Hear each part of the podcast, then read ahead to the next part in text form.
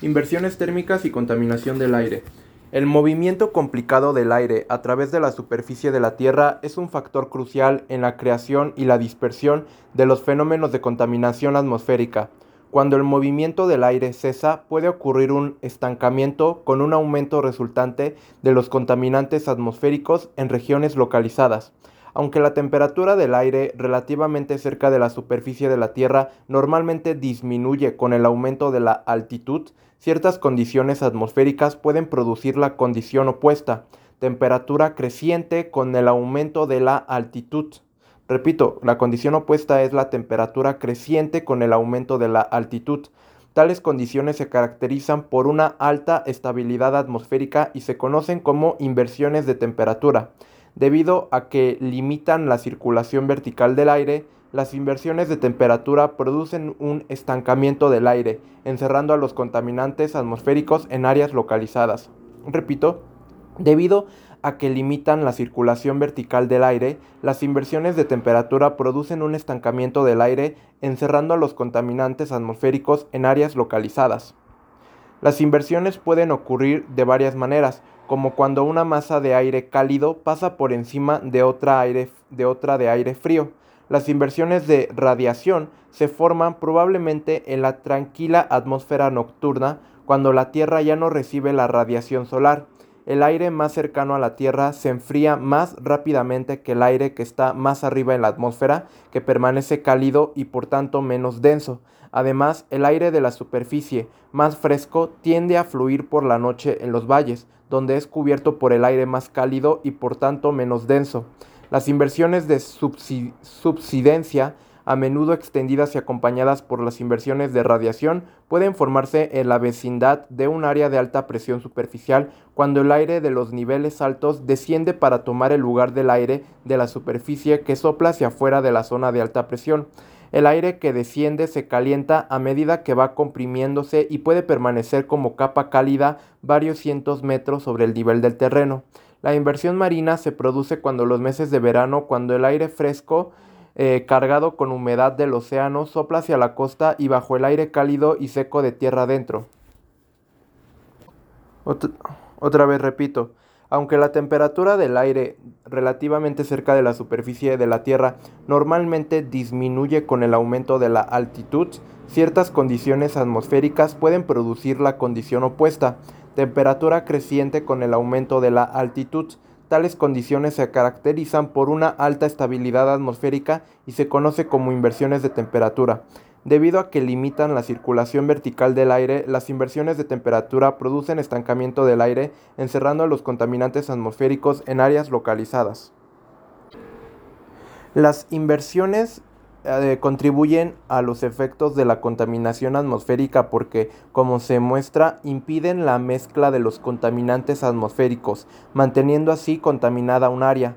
Esto no solo impide a los contaminantes escapar, sino que actúa también como un recipiente en el que se acumulan contaminantes adicionales. Además, en el caso de contaminantes secundarios formados por procesos químicos atmosféricos como el neblumo o smog fotoquímico, los contaminantes pueden mantenerse juntos de manera que reaccionen unos con otros y con la luz solar para producir productos aún más nocivos. Repito, Además, en el caso de contaminantes secundarios formados por procesos químicos atmosféricos como el neblumo o smog fotoquímico, los contaminantes pueden mantenerse juntos de manera que reaccionen unos con otros y con la luz solar para producir productos aún más nocivos.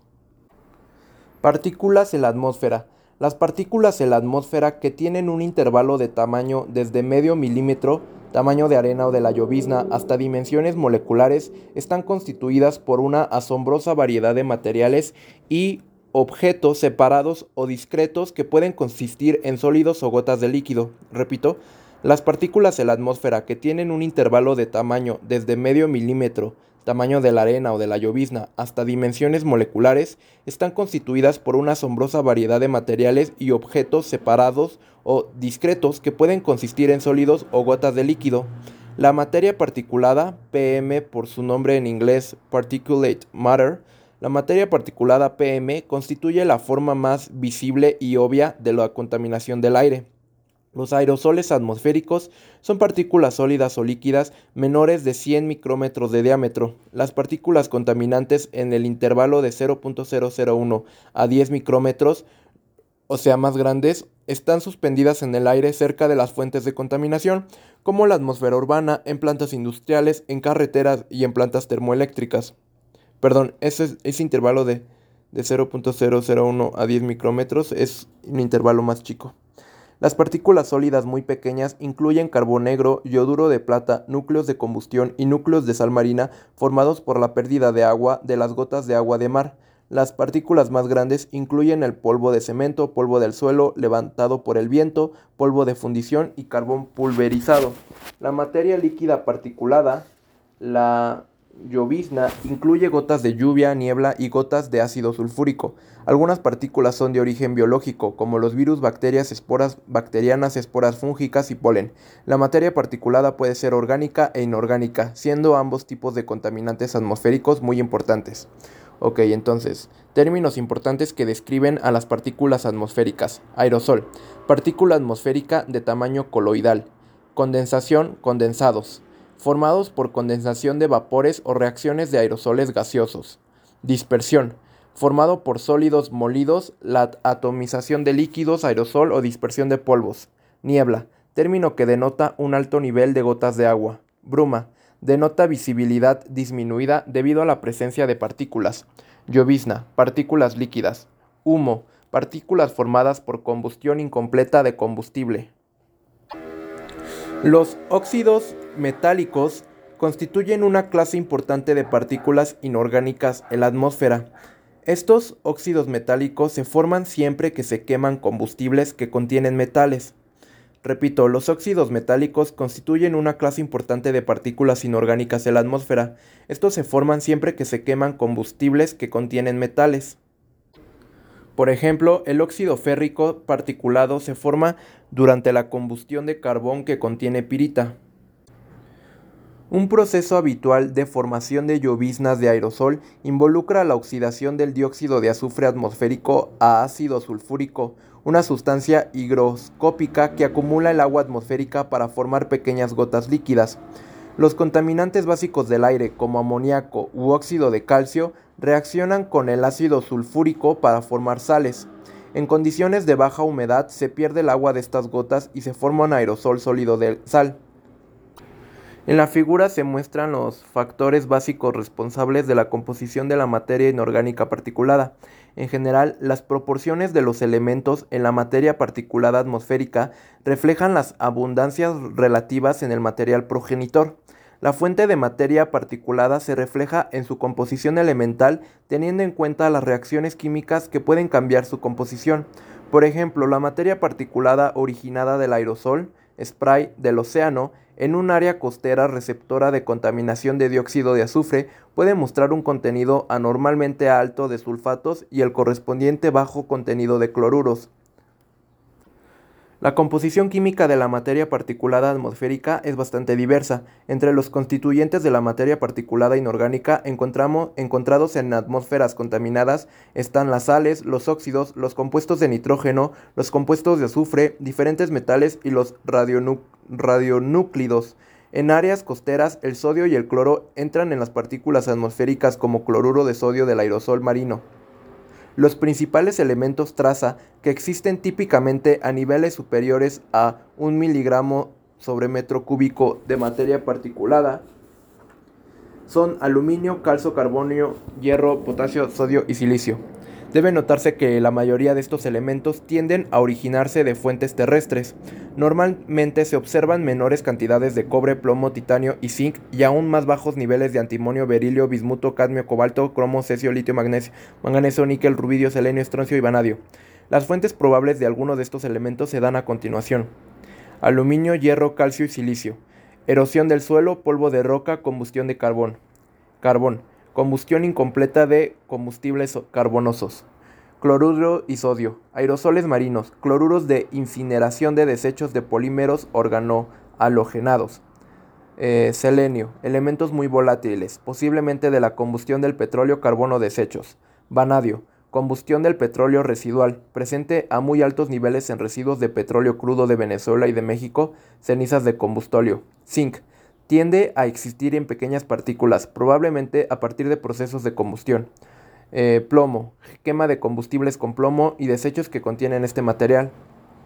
El carbono particulado, como el hollín, el negro de humo, el coque y el grafito se origina de los escapes de automóviles y camiones, hornos caloríficos, incineradores, plantas energéticas y operaciones de acero y fundición y constituye uno de los contaminantes atmosféricos particulados más visibles y molestos.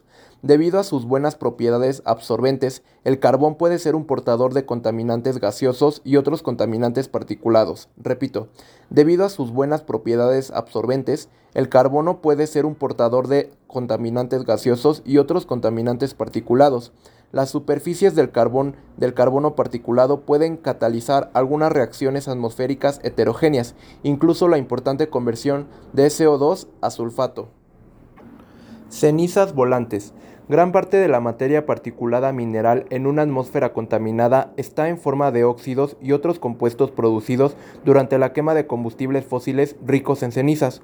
Mucha de la materia mineral en, los combustibles fósiles como el carbón o el lignito o el combustóleo se convierte durante la combustión a escoria fundida, vítrea, que no presenta ningún problema de contaminación atmosférica. Repito, mucha de la materia mineral en los combustibles fósiles como el carbón o el lignito o el combustóleo se convierte durante la combustión a escoria fundida vítrea que no representa ningún problema de contaminación atmosférica.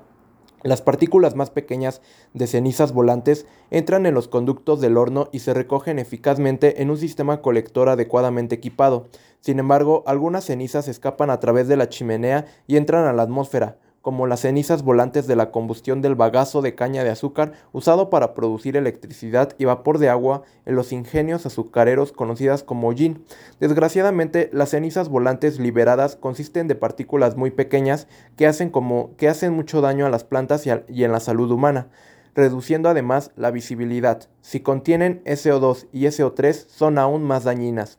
La composición de las cenizas volantes varía ampliamente dependiendo del tipo de combustible. Los constituyentes predominantes son óxidos de aluminio, calcio, hierro y silicio.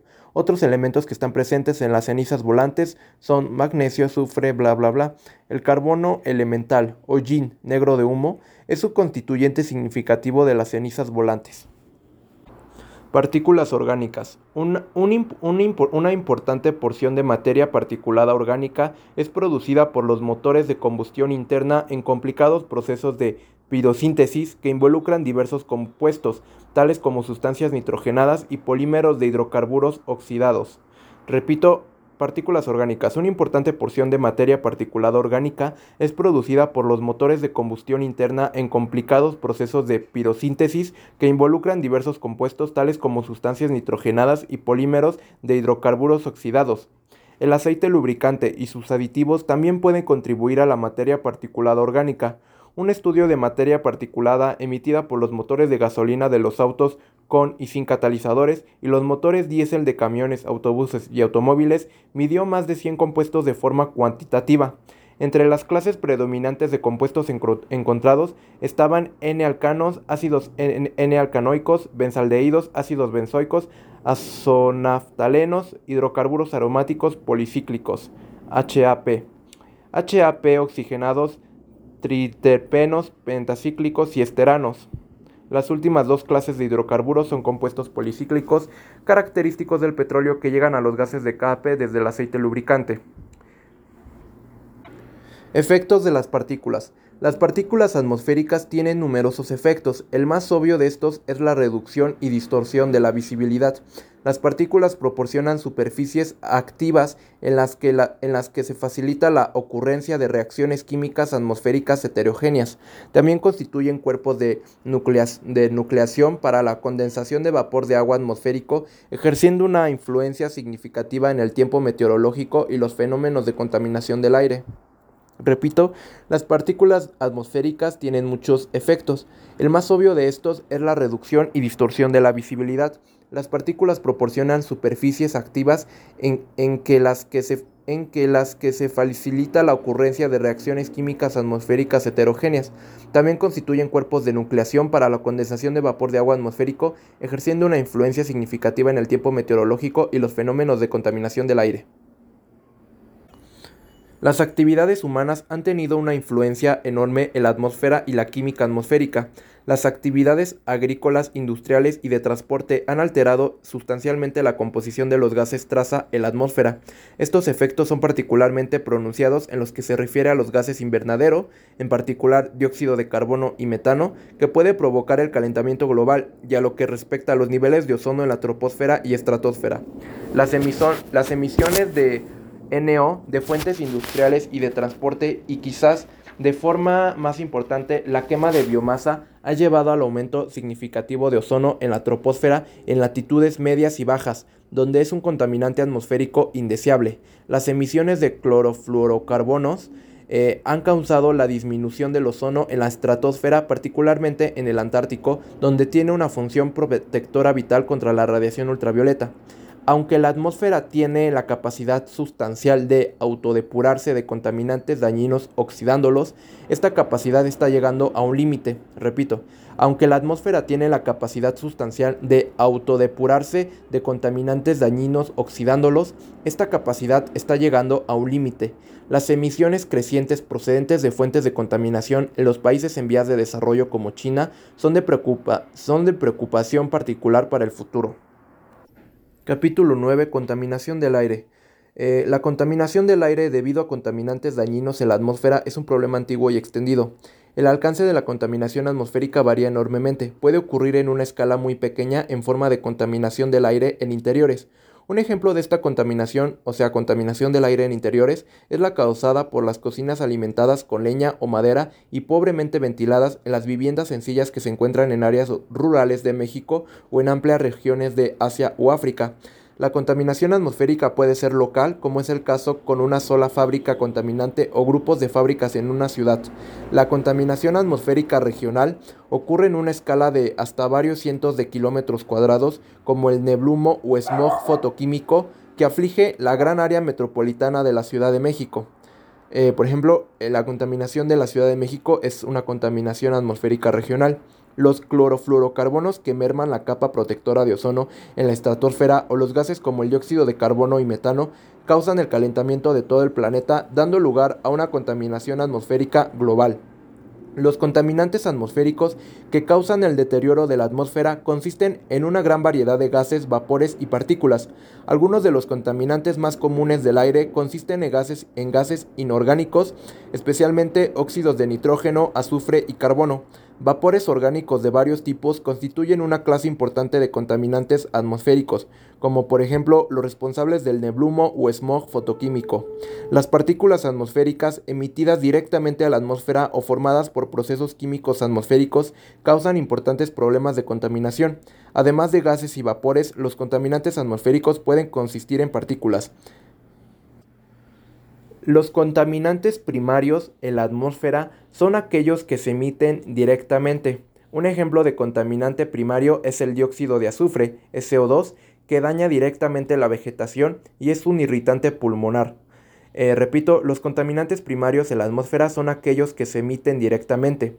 Eh, de importancia mayor en la mayoría de los casos son los contaminantes secundarios, que se forman por medio de procesos químicos atmosféricos que actúan sobre los contaminantes primarios o incluso sobre especies no contaminantes en la atmósfera.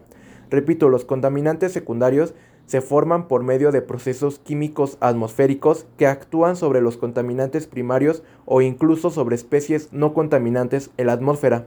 Generalmente los contaminantes secundarios son producidos por la tendencia natural de la atmósfera a oxidar los gases traza en ella. Repito, los contaminantes secundarios generalmente son producidos por la tendencia natural de la atmósfera a oxidar los gases traza en ella. El ácido sulfúrico H2SO4, que es un contaminante secundario, se genera por oxidación del contaminante primario SO2, mientras que el contaminante secundario NO2 se produce cuando se oxida el contaminante primario NO. Uno de los contaminantes secundarios más importantes en la troposfera es el ozono, O3, para el que la materia prima es el oxígeno atmosférico, O2. En la troposfera se producen niveles de contaminantes en la troposfera se producen niveles contaminantes de ozono por medio de procesos fotoquímicos en presencia de hidrocarburos u otros compuestos carbonosos. Repito, en la troposfera se producen niveles contaminantes de ozono por medio de procesos fotoquímicos en presencia de hidrocarburos u otros compuestos carbonosos, inox, NO más NO2. Otro tipo importante de contaminante secundario consiste en la materia particulada generada por reacciones químicas atmosféricas que operan sobre los contaminantes primarios gaseosos.